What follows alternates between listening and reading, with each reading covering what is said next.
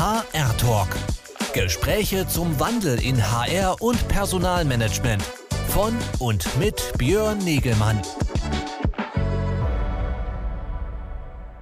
Ich darf alle ganz herzlich begrüßen. Mein Name ist Björn Negemann von Kongress Media äh, zu einem weiteren HR-Talk hier am Freitagvormittag äh, im Rahmen unserer Shift HR, die wir als Kongress Media äh, betreiben. Äh, Congress Media, wir sind ein klassischer Veranstalter aus München, haben bis äh, zum Frühjahr normale Präsenzveranstaltungen gemacht und äh, seitdem natürlich situationsbedingt äh, machen wir seitdem nur noch digitale Events und begleiten diese wöchentlich halt auch mit äh, unseren Talk-Formaten wo wir uns immer wieder interessante Gäste einladen und äh, mit diesen Gästen über Themen sprechen, die uns beschäftigen, die uns im Rahmen unserer Veranstaltung beschäftigen. Dieses Jahr äh, veranstalten wir noch Ende November unseren äh, Herbstveranstaltung zum HR Innovation Summit, genauso wie unser Recruiting Forum. Und äh, insbesondere beim Recruiting Forum ist natürlich gerade auch so das Thema ja, Personalmarketing, Employer Marketing in Zeiten von Corona immer wieder ein wichtiges Thema. Wie gehen wir daran? Wie, wie, auf welcher Ebene können wir Kontakt gewinnen und können uns positionieren? Und äh, ja, da freue ich mich ganz herzlich, heute hier im Talk an meiner Seite äh, begrüßen zu dürfen, die Anne Engelshofe. Hallo Anne. Hallo Björn, vielen Dank für die Einladung. Hallo. Schön, dich dabei zu haben. Äh, Anne, du bist, ich muss mal hier meinen Pin entfernen, so, äh, bist selbstständig äh, unter, tätig unter der Bezeichnung Salon der Guten. Erstmal, da müssen wir gleich noch genau. drüber sprechen, was du da einfach drunter verstehst. Ähm, Du hast aber, bist aber nicht immer nur selbstständig gewesen, sondern hast natürlich schon äh, auch viel Praxiserfahrung auf Seiten der Unternehmen vorher gewonnen, äh, bist da schon lange unterwegs äh, in dem Thema Personalmarketing. Jüngst halt, wie gesagt, jetzt als selbstständige Expertin, schreibst auch viel in deinem Blog Salon der Guten über das Thema, begleitest das Thema. Ähm, Habe ich was vergessen zu deiner Person? Das war auf jeden Fall schon ziemlich vollständig. Ähm, genau, ich kann ja mal so ein bisschen meinen Werdegang ähm, kurz erläutert, weil mich das Thema tatsächlich schon sehr lange begleitet. Ich glaube auch schon wirklich äh, ja, länger als den ein oder anderen ähm, Experten in, ähm, ja, in dieser ganzen Szene Employer Branding, Personalmarketing. Und zwar bin ich 2008 zum ersten Mal auf den Begriff gestoßen, weil ich am Career Service der Uni Münster gearbeitet habe und da schon festgestellt habe, dass Unternehmen extrem großes Interesse haben, mit den Studierenden in Kontakt zu kommen, sei es über Projektveranstaltungen, über Events, über Stellenanzeigen. Und da habe ich zum ersten Mal auf Employer Branding gestoßen und dann habe ich 2009 meine Abschlussarbeit geschrieben im Fach Kommunikationswissenschaft und habe das Thema mal so ein bisschen aus kommunikationswissenschaftlicher Perspektive äh, beschrieben ähm, bis dato war das nämlich sehr stark aus Marketing besetzt und ich habe dann über, ähm, untersucht, inwieweit eigentlich die PR, also die Corporate Communication, auch einen Beitrag zu einer attraktiven Arbeitgebermarke leisten kann. Und da hat es mich gepackt und es war klar, okay, ich will auch in dem Bereich arbeiten, was 2009 noch nicht so ganz selbstverständlich war, weil es gab jetzt so diesen Titel Employer Brand Manager das war wirklich noch nicht wirklich weit verbreitet. Aber ich habe dann tatsächlich hier in Hamburg eine ähm, Organisation gefunden, ein Unternehmen, wo es ähm, darum ging, eine Referentin Personalmarketing, wo zumindest diese Aufgabenbeschreibung, Aufbau einer Employer-Brand auch ähm, Teil der Stellenbeschreibung war. Und das war das Unternehmen Careflex, das ist ein Tochterunternehmen der Stiftung Alsterdorf. Dort bin ich dann 2009 eingestiegen und habe halt ähm, ja in einem sehr dynamischen Umfeld, also Personaldienstleistungen im sozialen Bereich und dann noch in einem diakonischen Kontext habe ich halt diese Arbeitgebermarke aufgebaut und implementiert.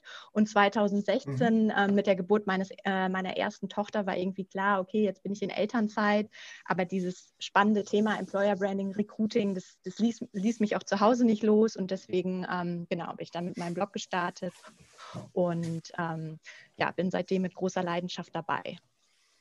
Unternehmensmarken über das Unternehmen Branding äh, attraktiv für auch für den Personalmarkt zu gestalten und kommunikativ in Szene zu setzen, das gab es ja auch schon vor 2009.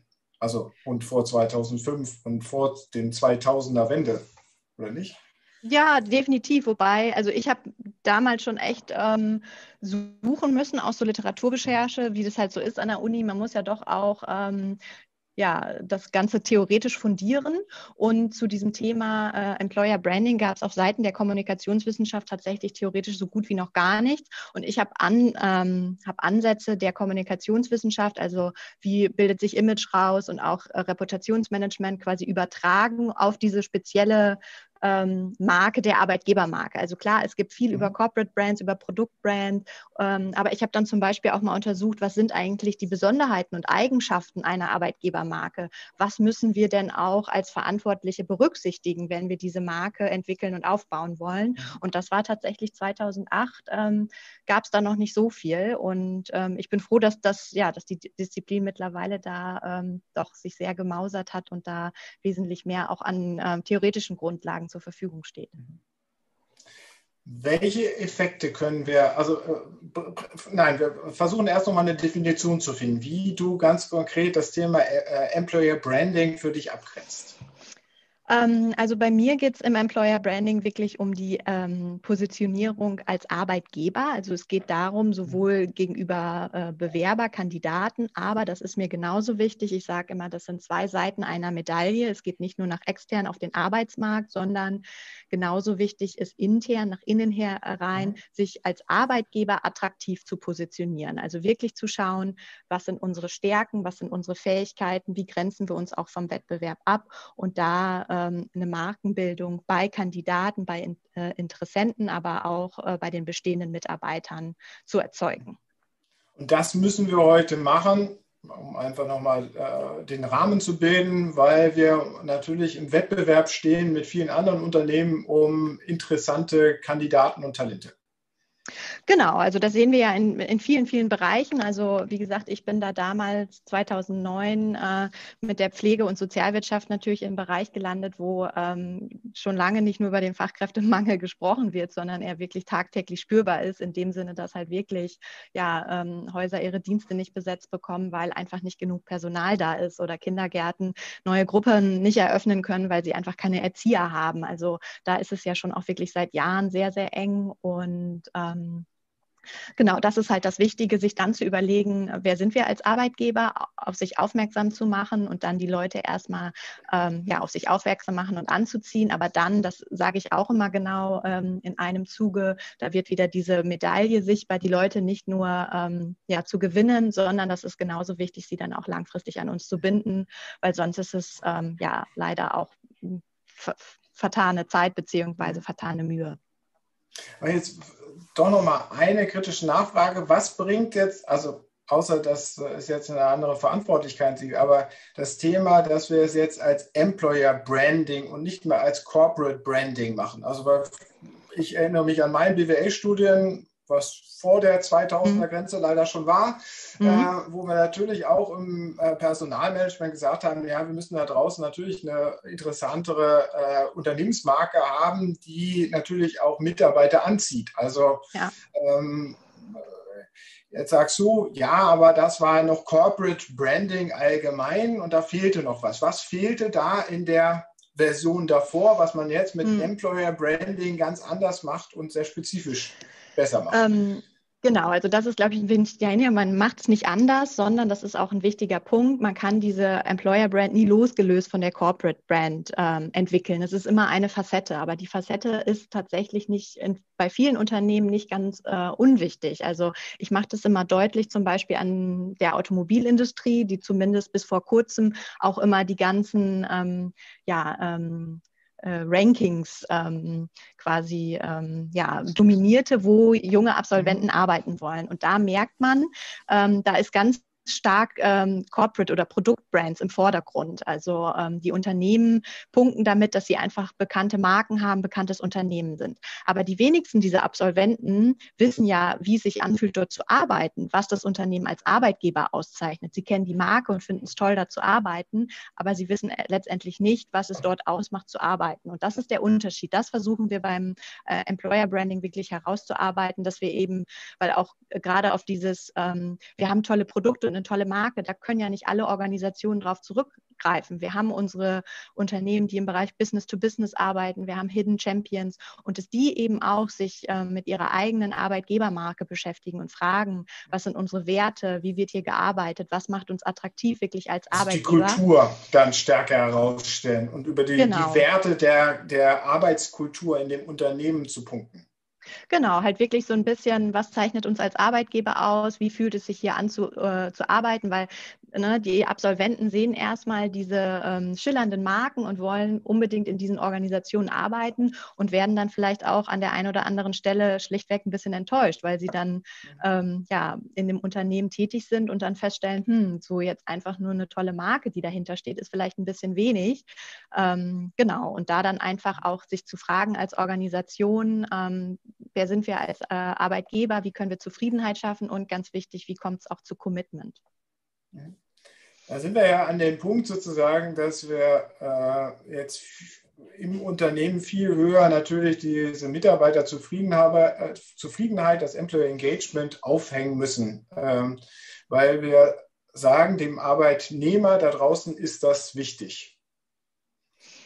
Genau. Deswegen müssen wir dann jetzt von innen nach außen uns das halt auch rauskehren. Gilt das für alle Generationsstufen oder ist das dann wieder jetzt ein Generationsaspekt?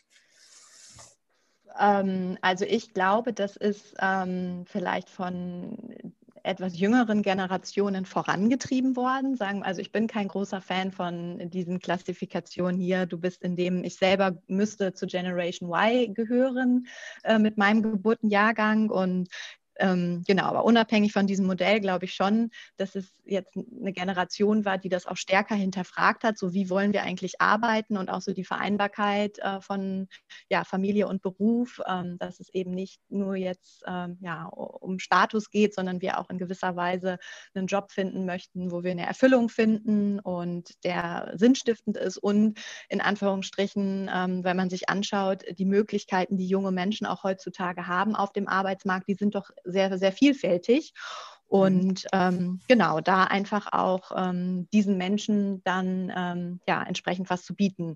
Letztendlich glaube ich aber, dass von dieser Entwicklung, ähm, wir müssen, wir können nicht einfach nur ein Label draufkleben und sagen, hey, wir sind ein geiler oder ein attraktiver Arbeitgeber, sondern das muss auch von innen heraus gelebt werden. Davon profitieren ja letztendlich alle, egal welcher, ähm, egal welche Generation. Mhm. Was mache ich jetzt aber als Unternehmen, wenn ich vielleicht noch gar, nicht so, noch gar nicht so eine Vorzeigekultur habe. Also es ist ja jetzt nicht jedes Unternehmen, was schon eine sinnstiftende Unternehmenskultur hat, oder? Oder siehst du das, dass man immer irgendwas findet, was sinnstiftend ist? Mm, also, also, weil wir ja sehr viel im Moment ja darüber reden, also insbesondere, dass wir natürlich äh, immer noch darunter leiden, dass so das alte Hierarchiesystem mhm. vorherrscht äh, und äh, Command- und Control-Kulturen in mhm. den Unternehmen vorherrschten, die ja eigentlich zu der Unzufriedenheit letztendlich immer geführt haben, dass äh, einzelne Mitarbeiter nichts mehr in dem System, in der Bürokratie des Systems irgendwie bewirken konnten und verändern konnten und dann irgendwie so eine Negativkultur entstanden ist. So, ja. Da arbeiten viele Unternehmen dran, aber es gibt ja die wenigsten, wo man sagen kann, okay, das ist schon so von Grund auf, wo man sagen kann, okay, das ist nicht nur eine Wunschvorstellung, sondern das ist mhm. auch, auch schon eine gelebte Kultur.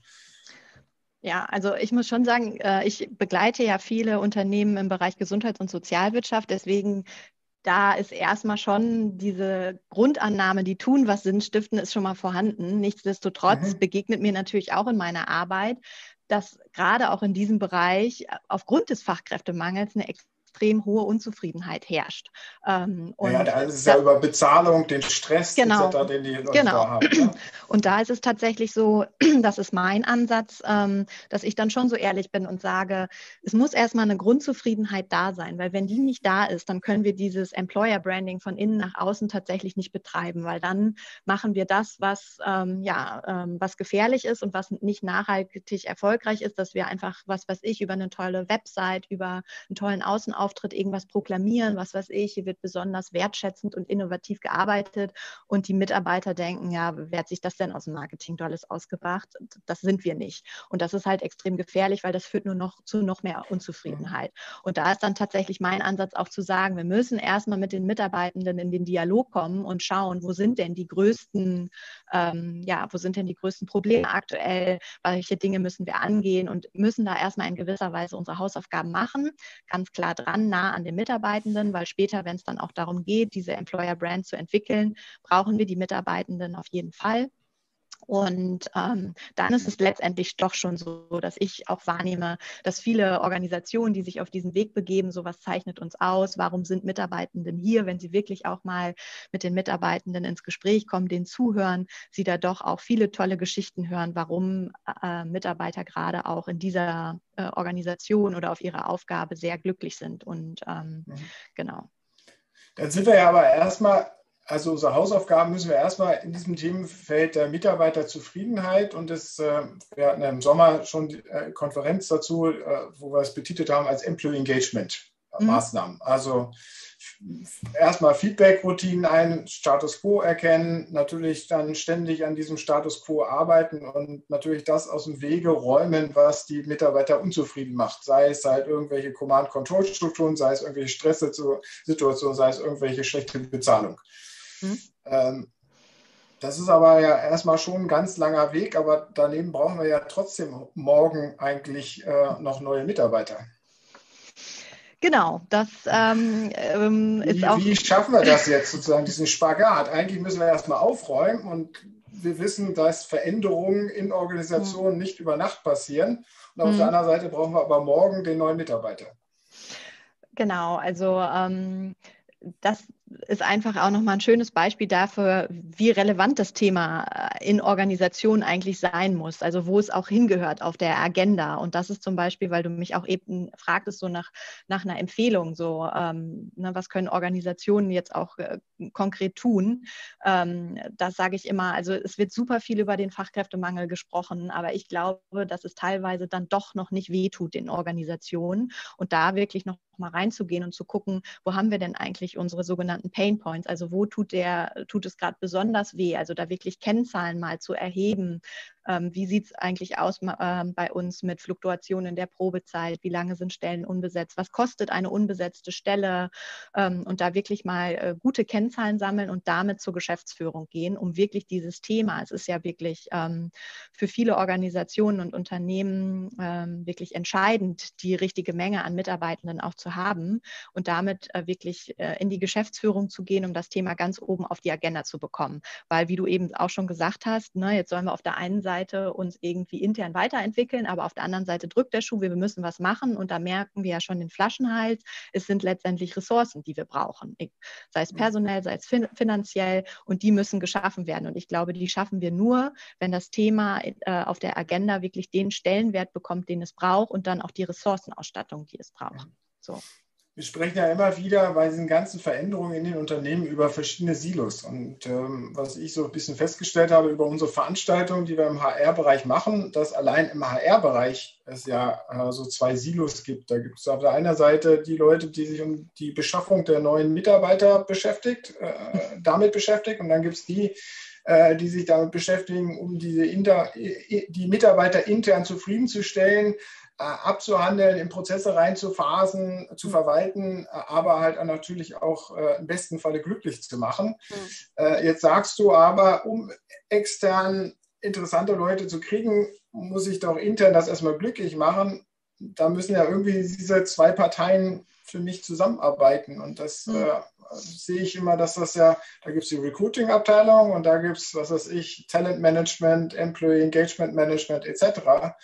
Und äh, auch die äh, haben schon Schwierigkeiten miteinander zu sprechen manchmal. Ja, also ähm, wenn, wenn du Glück hast, gibt es sogar die Abteilung schon bei mir. Es ist tatsächlich so, äh, Ne, wenn ich irgendwie mit einem kleinen Pflegedienst arbeite oder mit einem regionalen Anbieter im Bereich Behindertenassistenz, da gibt es eine Personalabteilung, da gibt es keinen Recruiter. Also es könnte jetzt ein Vorteil sein, weil man einfach weiß, okay, da ist. Naja, da ist ja meistens das Recruiting out, da ist das Recruiting dann outgesourced, ne? weil sie da jetzt ja. dann vielleicht Personaldienstleister äh, engagiert haben, die das Recruiting machen sollen, äh, weil sie ja, es vielleicht genau. nicht mehr prozessual hinkriegen. Und dann hast genau, du da auch diese Fall. zwei Silos. Ne? Ja, genau. Also ähm, genau, äh, das war nur noch so ein Hinweis von mir, dass, ähm, ja, glaube ich, einige ja. Organisationen noch nicht mal so weit sind, dass sie solche Positionen haben wie Recruiting und Talentmanagement. Ähm, Genau, aber deine Frage zielt ja so ein bisschen drauf auf die interne Zusammenarbeit. Und auch da ähm, ist meiner Meinung nach wichtig zu begreifen, was ich eben schon sagte. A gehört Employer Branding ähm, ganz weit oben oder dieses Thema Mitarbeitergewinnung und Bindung gehört meiner Meinung nach ganz weit oben auf die Agenda, weil es einfach businessrelevant ist. Und dann ein zweiter wichtiger Punkt, Employer Branding ist etwas, was uns gemeinschaftlich betrifft. Also es ist keine ähm, HR-Aufgabe oder im HR womöglich noch kleingliedriger Aufgabe vom Recruiting oder Talentmanagement, sondern ich sprach ja auch eben an, ich selber komme aus dem Bereich Kommunikation. Genauso wichtig sind unsere Corporate-Com-Leute, unsere Marketing ist wichtig und auch das finde ich ist eine Haltungssache. Also wo, ähm, welchen Stellenwert gebe ich dem Thema? Ähm, welche Leute hole ich mir da auch mit rein? Und ähm, da wirklich rauszukommen aus diesen Silos, das wird dann letztendlich über ja, ähm, Projektmanagement, agiles Arbeiten, wo gemeinschaftlich an dieser Marke, an dieser Aufgabe gearbeitet wird. Mhm. Also, äh, wir fassen nochmal zusammen. Wir müssen erstmal intern aufräumen, dass wir überhaupt eine gewisse Vorzeigekultur oder eine Vorzeigesituation haben, die uns als Arbeitgeber einfach attraktiv macht. So, und dann können wir das kommunizieren. Gibt es da jetzt besondere ähm, Ansatzpunkte, äh, kommunikative äh, Maßnahmen, die jetzt für das Employer Branding, für die Kommunikation dann besonders wichtig sind, die anders sind als normale Kommunikation, Unternehmenskommunikation? Mm, also ich glaube, da können wir uns halt auch viel wieder ähm, ja, im klassischen Marketing zum Beispiel anschauen oder auch ähm, in, im Bereich Corporate Communication, dass wir halt wirklich erstmal schauen, wer sind zum Beispiel unsere Stakeholder äh, dieser Arbeitgebermarke. Ne? Auch Stakeholder Management, das wirst du wissen, ähm, ist ja etwas, was ganz klassisch auch zum äh, Bereich Corporate Communication gehört. Und da auch einfach nochmal zu schauen, da gibt es natürlich viele Überschneidungen. Spätestens da werde ich auch wieder merken, ähm, die Employer Brand und die Corporate Brand, die gehen wirklich Hand in Hand.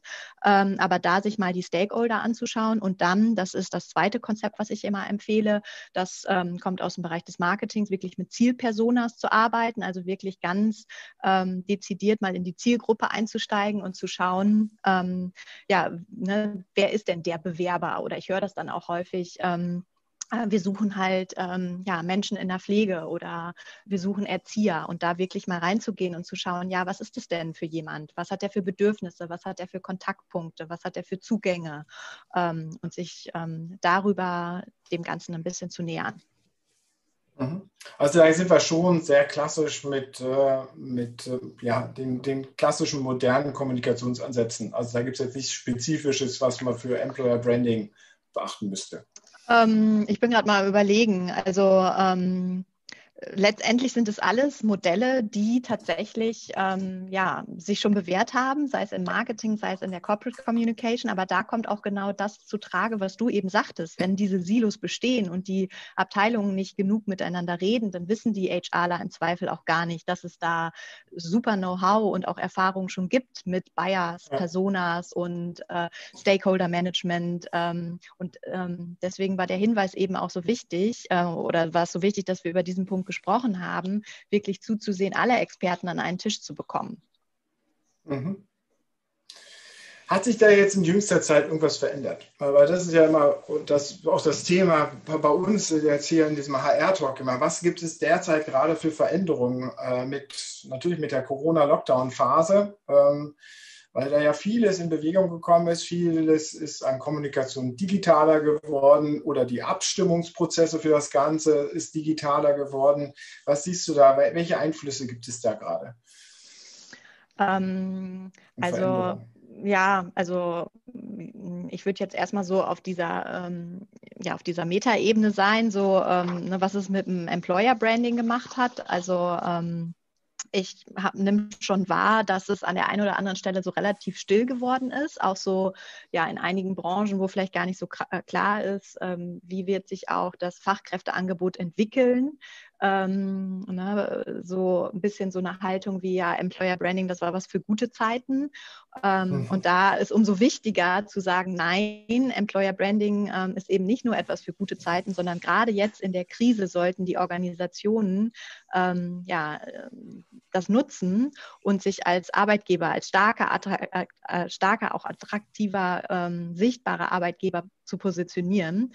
Ähm, weil es gibt ja auch diesen Satz so, in der Ziege, in der Krise zeigt sich der wahre Charakter und ich glaube, das ähm, gilt auch für Arbeitgeber, dass jetzt doch auch einige Arbeitnehmer einfach spüren, sind sie da immer noch am rechten Fleck, wo sie arbeiten oder es geht ja um das Empathische, so. was wir jetzt alle als Verbraucher, als Arbeitnehmer erwarten, dass die andere Seite dass wir alle natürlich irgendwie in so einer Krisensituation der Krise sind und jeder von dem anderen erwartet, dass er halt irgendwo auch ein bisschen sensibel mit uns umgeht und dass auch der Arbeitgeber an dieser Stelle mit uns so umgeht. Mm, ja, also es ist auf jeden Fall, ähm, es hatte sich halt für viele Menschen viel verändert und ich glaube, das muss man einfach respektieren, dass ähm, für viele Menschen Veränderung erstmal ziemlich ähm, ja, turbulent ist und teilweise auch schmerzhaft ist und man sich da mhm. irgendwie äh, ja ein Stück weit erstmal auch neu finden muss, dran gewöhnen muss. Und wenn man da einen Arbeitgeber hat, der da in gewisser Weise verständnisvoll ist oder der auch authentisch ist und sagt, uns geht es ähnlich, deinen Kollegen geht es auch so, ne? die Situation mit in, ins Homeoffice und parallel Kinder betreuen, so ähm, ja, da auch in gewisser Weise Transparenz zu schaffen, so ey, ihr seid nicht alleine und wir machen das jetzt, schaffen das gemeinsam. Ähm, mhm. Das ist, glaube ich, schon so etwas, wo ähm, ja, was ich, was sich einfach viele Arbeitnehmer auch gewünscht haben. Ähm, ähm, dass da so ein bisschen mehr ja, auf sie acht genommen wird. So, ja. Ja. Also es ist, aber trotzdem haben wir ja auch hier, das haben wir, wir haben ja auch so, so Marketing- und Kommunikationsveranstaltungen, wo wir immer wieder darüber sprechen, dass wir halt einfach äh, empathischer kommunizieren müssen nach intern und hier im Mitarbeiterbereich nach intern wie nach extern. Und äh, jetzt sagst du im Endeffekt, äh, jetzt wurde das Employer Branding da erstmal runtergefahren, aber das zeugt ja für mich, dass das Verständnis da draußen in der Praxis vom Employer Branding dann doch noch nicht so ist, wie du das jetzt eigentlich haben wolltest, dass man von der von der äh, von dem Verständnis, dass intern erstmal alles aufgeräumt ist und dann sich von intern nach außen kehrt und das Gute sind wir schon fast bei dem genau. Titel deines Blogs, den Salon der Guten dann zeigt, äh, nämlich äh, sondern dass das äh, Employer Branding dann doch eher so etwas war, okay, das hat man sich mal als äh, äh Schönwettermerkmal obendrauf gesetzt und gemacht. Ja. Aber ähm, hat es nicht wirklich verstanden, oder? Äh, also ich will da keiner Organisation zu nahe treten, aber ähm, genau, ich glaube, so ist es ganz gut auf den Punkt gebracht, dass doch ähm, ja in vielen Organisationen es tatsächlich eher, eher so etwas ist wie ähm, ja, wir hübschen uns auf, wir bringen etwas nach außen. Ähm, wir ähm, sind erstmal sichtbar als Arbeitgeber, erstmal unabhängig von der Frage, äh, ob wir tatsächlich auch attraktiv sind oder nicht und insbesondere auch verknüpft mit diesem ähm, in guten Zeiten.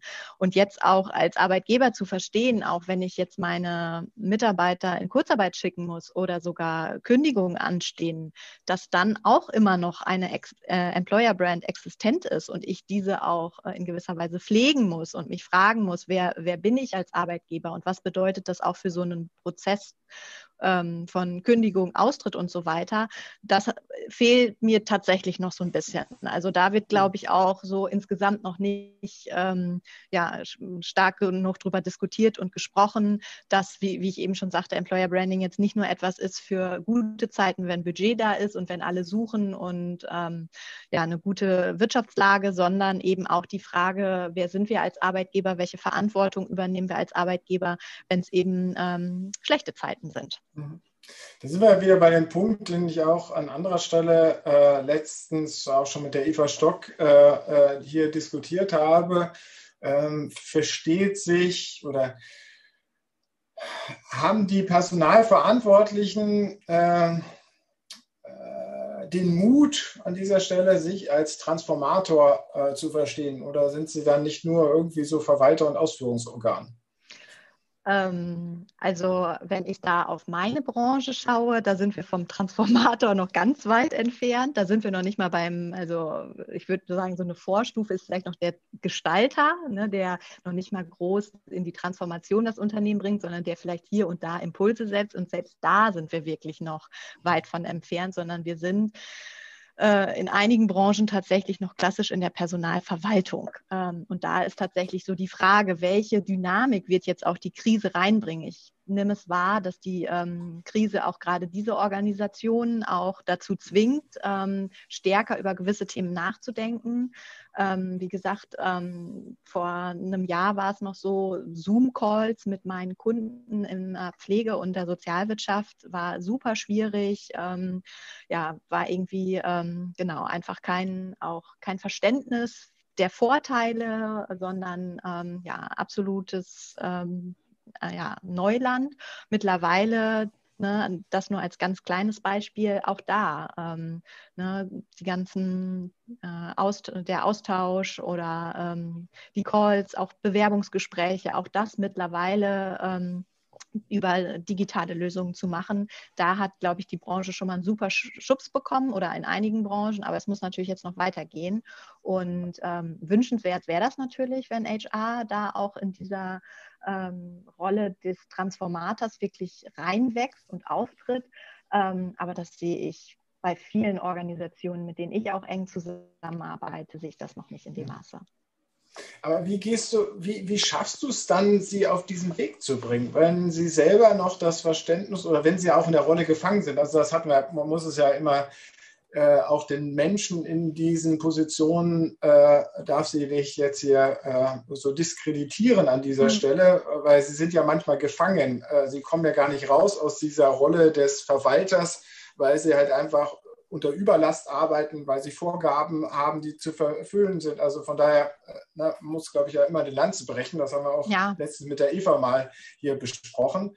Ähm, aber jetzt kommst du daher und dann sagen sie, okay, äh, Anna, hilf uns mal hier beim Employer Branding und sagt ja, jetzt müssen wir aber erstmal intern aufräumen. Ich meine, äh, lassen Sie sich dann darauf ein und Sie haben ja jetzt auch vielleicht nur ein Projektbudget, um neue Mitarbeiter zu gewinnen und nicht hm. um das intern aufzuräumen zu machen. Ja, genau. Also ähm, wie gesagt, das ist der Idealzustand und ich weise zumindest darauf hin. Und ähm, letztendlich, wenn ich darauf hinweise, ist häufig auch so ein Verständnis da, ja, so, hm, stimmt, eigentlich geht es uns nicht nur darum, neue Leute zu gewinnen, sondern wenn wir auf unsere Fluktuation in der Probezeit gucken oder auf ähm, die Betriebszugehörigkeit, die seit Jahren sinkt, haben wir eigentlich auch ein Problem in der Mitarbeiterbindung und müssen das eigentlich auch mit angehen. Und da bin ich wieder ähm, dabei, dass ich dann relativ schnell auch versuche zu initiieren, dass wir relativ weit oben ansetzen, dass wir also wirklich die Geschäftsführung nochmal mit an Bord holen. Weil häufig ist es tatsächlich so, dann heißt es so, ähm, wir kriegen keine Bewerbung mehr, wir haben Riesenpersonalnot, hier ähm, Personalabteilung, mach mal irgendwas, mach mal Employer Branding. Die laufen dann los und versuchen sich zu orientieren äh, und versuchen, was auf die Beine zu stellen. Und ich sage dann schon, lasst uns nochmal einen Schritt zurückgehen, nochmal an die Geschäftsführung heran herantreten und erstmal auch dieses Gesamtkomplex verstehen, dass es eben nicht nur wichtig ist, die Leute zu gewinnen, sondern wir müssen sie auch binden. Und dafür ist wichtig, dass wir nicht einfach nur irgendwas versprechen, was wir letztendlich nicht halten können. Ähm, und dass wir so über diesen Schritt die Geschäftsführung mit an Bord bekommen, weil deren Rückendeckung brauchen wir und im besten Fall auch noch ein bisschen Budget rausbekommen. Nichtsdestotrotz mache ich die Erfahrung, ähm, ich komme schon auch aus einem Bereich, wo immer sehr ressourcenschonend gearbeitet werden muss, dass auch mit einem kleinen Budget, sei es mal eine, eine kurze Mitarbeiterbefragung, sei es die Befragung der New Hires, sei es ähm, die Befragung im Exit-Gespräch, also dass man da schon auch ähm, viele Möglichkeiten und Ansätze Ansatzpunkte hat, auch mit geringem Budget, sowohl intern mal zu erfragen und zu erhorchen, wie geht es euch eigentlich, ähm, was müssen wir zukünftig verbessern. Wir wollen ähm, auch uns verbessern, weil das sage ich auch immer, Employer Branding ist wirklich Change, zumindest wenn es nach meinem Verständnis geht. Ähm, und ähm, genau, da das, ähm, das muss nicht. Das ist ja das Zuhören erstmal, dass man das mal macht. So, beim Employee Engagement Veranstalten hatten wir dann so, aber das Zuhören muss dann halt auch in, in in Maßnahmen münden, weil sonst mhm. wird das Zuhören ganz stumpf, das Zuhören oder der, der Effekt des Zuhörens sehr schnell ab auf der Mitarbeiterseite. Also nur zuhören, immer nur zuhören bringt nee. nichts, wenn man nicht Veränderung braucht. Da kommt dann für mich die Frage, weil du auch vorhin die Geschäftsführung, Geschäftsleitung angesprochen hast, ob es nicht manchmal halt auch so radikale Situationen braucht. Also das erinnert mich einfach nochmal, wir haben ja auch aus diesem Sektor hier schon mal die Katharina Luthermann von den Paracelsus-Kliniken gehabt, die ja, mhm. die ja da auch einen spannenden Weg, die ja ähnlichen Weg geht, in sowohl das interne Employer Relations verwaltet, als auch das Employer Branding an der Stelle macht die natürlich gesagt hat, ja, bei uns war so der Schnitt, dass sich halt natürlich äh, die Firma äh, sich neu sortieren musste aufgrund äh, des, eines wirtschaftlichen Umstrukturierung und da kam mhm. dann ein neues Denken in Gang. Braucht man vielleicht solche radikale Einschnitte, Momente, um neue Wege gehen zu können? Es ist auf jeden Fall immer hilfreich und da äh, kenne ich zum Beispiel auch dieses Beispiel von Upstalboom, wo ja auch äh, mhm. der Geschäftsführer wirklich da genau. äh, ja, ein grottenschlechtes Zeugnis ausgestellt bekommen hat, gesagt hat, okay, so geht es nicht weiter. Ne? Ähm, und ähm, also die Erfahrung mache ich teilweise auch. Also gerade wenn die Geschäftsführung da ähm, ja auch nicht mitzieht oder äh, da auch ähm, diesen Veränderungsgedanken, den nicht mitträgt, dann wird es auch echt schwierig. Und dann sage ich auch meinen Kunden ganz ehrlich, dann macht bitte gutes Personalmarketing ähm, in Abstimmung mit, äh, sage ich mal, mit Aussagen, die, die auch tragbar sind innerhalb der Gesellschaft. Ähm, aber schreibt euch da nicht Employer Branding drauf. So, ne? Das mhm. ist ja mhm. auch eine Entscheidung, dann zu sagen, okay, ähm, dieses von innen nach außen heraus, das können wir aktuell nicht leisten. Wir würden gern wirklich dieses, äh, diese Marke aufbauen und positionieren. Äh, aus bestimmten Gründen geht es aber aktuell nicht. Und dann zu sagen, gut, aber dann nehmen wir das Budget und machen jetzt ein kreatives, pfiffiges Personalmarketing, wo wir aber trotzdem unsere Mitarbeiter nicht an der Nase heran, äh, ähm, herumführen. Ähm, den Weg gibt es auch und das finde ich auch absolut legitim. Mhm. Spannend. Lass uns jetzt mal ein bisschen über deinen Blog reden, Salon der Guten. Über was schreibst du da? Was sind deine Themen? Mm, also es ist tatsächlich, Salon war halt entstanden. Ich fand es einfach irgendwie einen schönen Begriff und äh, fühlte mich so ein bisschen Salonkultur, so ein Ort für einen Austausch und ähm, ähm, ja, deswegen, das war irgendwie gesetzt, als, ähm, als es da um die Namensfindung geht. Und der Guten zum einen, genau weil diese Frage, was macht eigentlich einen Arbeitgeber zu einem guten Arbeitgeber, was ist gute Arbeit heute, aber letztendlich natürlich auch so ein bisschen mit Blick auf äh, ja, meine Zielgruppe, die ich vermehrt versuche auch ähm, ähm in, ins Visier zu nehmen, halt wirklich diese Gesundheit und Sozialwirtschaft, mittlerweile auch ein bisschen mehr öffentliche Verwaltung. Ähm, also auch da so ein bisschen die guten Arbeitgeber auch mit der Sichtbarkeit zu versehen, die sie brauchen. Und ähm, ja, also es dreht sich insbesondere um ähm, Employer Branding, Personalmarketing, alles so auch immer doch sehr, ähm, ja, ich würde jetzt so, ähm, ja, möglichst praktisch, so dass es eben auch für den Pflegedienst mit 50 Leuten auch irgendwie verständlich und umsetzbar ist. So und mhm. keine ja, Rocket Sciences. Also das Gute bezieht sich vor allen Dingen auf den guten Arbeitgeber oder den guten Personaler. Nee, auf die, auf die guten Arbeitgeber, genau, wobei das ja auch schon wieder ähm, so ein bisschen zum, zum Austausch und zum Reflektieren einladen soll. Was ist eigentlich heute so äh, gute Arbeit und ähm, ja, wer definiert das? Und das habe ich so ein bisschen ähm, zum Anspruch genommen, da ähm, ja auch mit den Gästen. Ich habe häufig auch äh, ja, spannende Leute in, zu Interviews da und ähm, ja, berichte einfach selber so ein bisschen aus meinem Arbeitsalltag, sich damit ich, eben auch mehr zu beschäftigen. Welche Diskussionspunkte siehst du noch für diesen Winter? Was müssen wir, was musst, siehst du, was du noch weiter diskutieren willst, ähm, was wir als Veranstalter oder Veranstaltungen oder andere Veranstaltungen diskutieren haben, um das Thema, um überhaupt diese, das Verständnis davon halt einfach weiter voranzubringen? Ähm, also das Verständnis, was du vorhin dargelegt hast, dass man halt Employer Branding nur machen kann, äh, weil man auch intern aufgeräumt hat und das dann sauber nach außen kehren kann.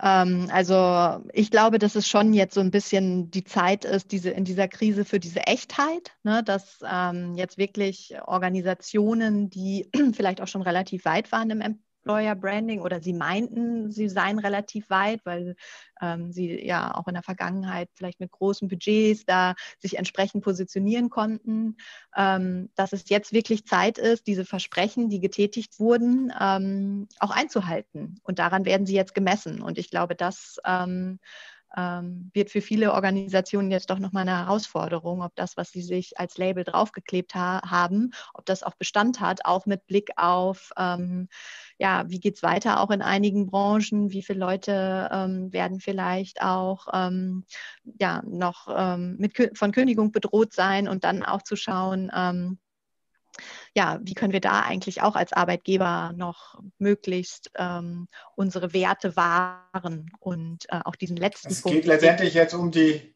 die äh, Glaubwürdigkeit und auch die Authentizität sozusagen, ob die Bestand halten kann. Genau, genau. Das ähm, fasst es nochmal gut zusammen, ähm, dass da äh, genau jetzt einfach die Zeit ist, ähm, das als Arbeitgeber zu beweisen und ähm, halt wirklich, wie, wie wir eben auch schon festgestellt haben, so diese Transformation. Wir sind ja oder viele sind ja wirklich durch diese Krise ist ja e-, extrem viel Dynamik reingekommen. Und ich denke, vielen wird klar sein, so ein Stand wie früher werden wir ja nicht mehr äh, haben, sondern es wird ja auf jeden Fall weitergehen und das ist auch gut so. Aber jetzt auch wirklich zu sagen, die Chancen aus dieser Krise zu nutzen und sich als Organisation weiterzuentwickeln und auch nah dran zu sein an den Mitarbeitern, das ähm, da müssen wir einfach ähm, ja, das für uns nutzen. Vielleicht zum Schluss nochmal deine, also wir gehen jetzt mal davon aus, ähm, ich äh, brauche von dir als Unternehmer Empfehlung. Ich habe eine aufgeräumte Kultur intern, also das habe mhm. ich geschafft. Äh, mhm. Was sind jetzt deine Empfehlungen? Wie kommuniziere ich das jetzt am besten daraus? Ein, zwei, drei Tipps innovativ für den mhm. Winter. Ja, also geht nochmal rein in eure Zielgruppen. Also, ne, weil wie ich eben sagte, Persona, wenn man das googelt, Persona-Konzept, äh, Vorlagen es und dann wirklich mal durchdeklinieren. Das ist schon zum Beispiel auch, ich gebe ja auch ganz viele Trainings und Seminare und das ist schon so eine Übung, wo es vielen auch so ein bisschen die Augen öffnet. So was heißt immer, ja, hier, wir suchen halt Fachkraft XY, aber wirklich mal zu schauen. Da wäre es auch spannend, wenn die Personaler einfach mal mit diesen Unternehmenskommunikatoren sich austauschen sollten, weil die sollten das ja eigentlich auch schon machen, oder? Ja, gerne, gerne. Also ähm, noch besser, danke für den Hinweis, Björn. Also echt, geht rüber, wenn es bei euch noch äh, getrennte Abteilungen sind und kein Großraumbüro, beziehungsweise aktuell sind ja eh die meisten zu Hause. Ähm, schließt euch mit den, äh, mit den Kommunikationsprofis vor Ort kurz und sagt, wir wollen hier mal auf, ähm, ja, auf unsere Hauptzielgruppe äh, oder auch vielleicht auf eine konkrete Stelle, die aktuell im Personalbereich liegt, ähm, äh, wirklich mal eine Zielpersona formulieren, um dann zu schauen, wie erreichen wir die überhaupt? Wo ist die? ist die wirklich so digital, äh, wie, wie, wir immer sagen? Ist jetzt wirklich Instagram und äh, was weiß ich, ähm, TikTok das nächste, was wir brauchen? Oder gibt es nicht noch andere Zugänge, die wir vielleicht noch gar nicht mhm. berücksichtigt haben? Also das wäre so ähm, ein Tipp dann, ähm, genau, die Mitarbeiter fragen. Da kann so eine Persona zum Beispiel auch ganz hilfreich sein, das noch nicht mal alleine äh, zu machen mit den Kollegen aus der Kommunikationsabteilung, sondern direkt reingehen in den Fachbereich und zu sagen, hier, ihr habt doch eine neue Stelle zu besetzen.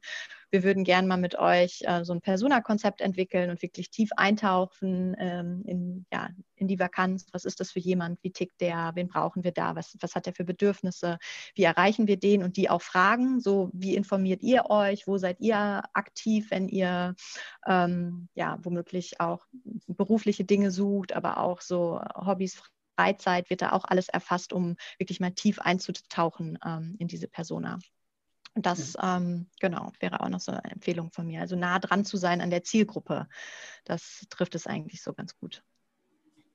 Wenn jetzt, äh, gibt es ja immer wieder die unterschiedlichen Trends im Bereich äh, Recruiting, Personalbeschaffung. Ähm, also Employer Branding ist für mich da ein wichtiger Trend. Active Sourcing ist ein anderes Themenfeld, was äh, definitiv wichtig das ist. Das dritte ist natürlich auch jetzt so digitale ähm, Bewerbergespräche oder die, die äh, einfach, sei es Videointerviews, äh, sei es Assessments etc. Ähm, du stehst jetzt für das, ein, für das eine Trendthema da ähm, im Vergleich zu den anderen. Wie, wie, auf welche Stufe erhebst du das? Ist das äh, alles äh, gleich wichtig? ähm, zu, zu Active also, Sourcing Ansätzen, die man vielleicht auch noch machen sollte, äh, weil man sich stärker vernetzen muss äh, mit potenziellen Talenten, im, äh, dann sich stärker sich da, dafür interessieren sollte, digitale ja, Recruiting-Prozesse abzubilden etc. Das sind ja verschiedenste Baustellen, ja, genau. Ich, und das, lösen muss. Ne? Definitiv. Und das zeigt wieder das äh, Problem, dass viele ja auch äh, zu Recht total überfordert sind. Sie hören, sie sollen jetzt Employer Branding machen, sie sollen Active Sourcing betreiben, sie sollen irgendwie Netzwerke ausbauen ähm, und dass das irgendwie, genau, überforder, überforder, jemanden überfordern kann, ist ja klar. Äh, und, aber ich glaube, deswegen ist es gerade auch so spannend, sich, bevor man einfach blinder Aktionismus, äh, einfach loslaufen und zu sagen, jetzt mache ich mal drei Wochen Active Sourcing und dann merke ich, ich mache es irgendwie falsch oder ich, es funktioniert nicht und deswegen lege ich es wieder ad acta.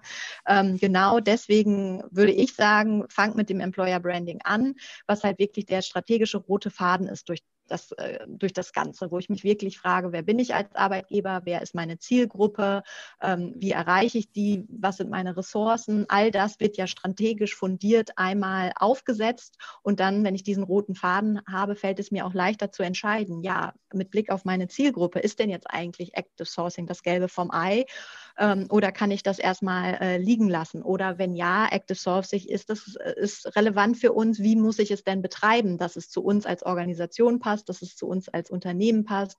Wie sieht es aus mit den Mitarbeitenden? Kann ich die nicht auch beteiligen? Ähm, und deswegen würde ich natürlich schon sagen, da ähm, gute strategische Basis reinbringen mit ähm, ja, ähm, gut, äh, ja, gut ausgestatteten Employer-Brand ist auf jeden Fall viel wert, bevor ich dann loslaufe und sage, ich verliere mich in möglichen Einzelmaßnahmen. Prima. Anne, äh, es war mir eine Ehre. Äh, die 45 Minuten gingen vorbei wie im Flug. Vielen Dank für das Gespräch, vielen Dank für deine Zeit. Ich werde mal den Joachim Dirks nächste Woche fragen, wie er äh, die Bewertung gegeneinander macht, den wir nämlich nächste Woche hier am Freitag haben, wo es dann ums Online-Assessment und Recruiting-Trends geht. Ähm, ob er das auch noch mal stärker herausstellt, ja, vorher müsste er erstmal was anderes machen oder ob er mhm. dann sein Thema herausstellt. Ähm, das ist ja immer die Frage, aber ich bin da schon bei dir. Natürlich muss man erstmal intern aufräumen, bevor man da äh, ja, oberflächlich draußen irgendwas Neues macht. Also schon klar. Vielen Dank nochmal, vielen Dank für die Zuschauer draußen. Ich habe vorhin mal zwischendurch geschaut, es waren doch einige, die uns auch heute wieder live gefolgt sind. Äh, es freut uns natürlich, äh, wenn wir da so eine wachsende Zuschauerschaft haben, aber auch jene natürlich, die uns nachschauen. Es steht ja weiter im Netz zur Verfügung.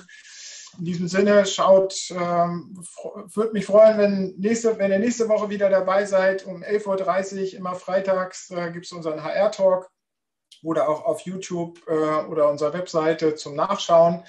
Ähm, dann sei noch kurz äh, mir äh, äh gestattet, darauf hinzuweisen auf unseren HR Innovation Summit am 25.11. und auf das äh, Recruiting Forum am 26.11., wo wir die Themen dann nochmal auch entlang von Praxis Teilen und verschiedenen Diskussionsrunden äh, weiter vertiefen wollen. Vielleicht äh, müssen wir gleich nochmal im Anschluss darüber diskutieren. Anne, ob du da wirklich vielleicht auch Zeit hast, bei einer Diskussion dabei zu sein. Und das schauen wir gleich mal. In diesem Sinne, tschüss, bis nächste Woche. Anne, du bleibst noch kurz hier und wir verabschieden ja. uns aus dem Stream. Tschüss. Vielen Dank. Ciao.